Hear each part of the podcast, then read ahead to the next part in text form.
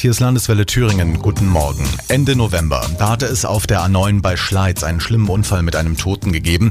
Die Freiwillige Feuerwehr Schleiz kennt seit zehn Jahren diesen gefährlichen Autobahnabschnitt und hat immer an Autofahrer appelliert, hier vorsichtig und langsamer zu fahren.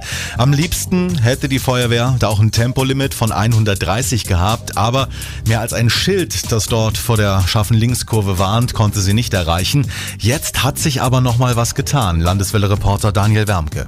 Das Landesverwaltungsamt hat doch ein Einsehen gehabt und geht sogar noch über die Forderung der Feuerwehr hinaus. Im Bereich Orschütz wird es ein Tempolimit von 120 km/h geben. Nach dem Unfall vor über einem Monat hatte man das Tempo dort auf 80 begrenzt. Die Schäden an den Lärmschutz- und Betonschutzwänden mussten erst behoben werden. Dann sollte es ein Warnschild Linkskurve geben, ohne eine Begrenzung der Geschwindigkeit an dieser Stelle der A9. Dazu gab es zahlreiche Proteste, unter anderem seitens der Schleizer Feuerwehr. Nun gilt auf diesem gefährlichen Abschnitt also Tempo 120. Danke Daniel.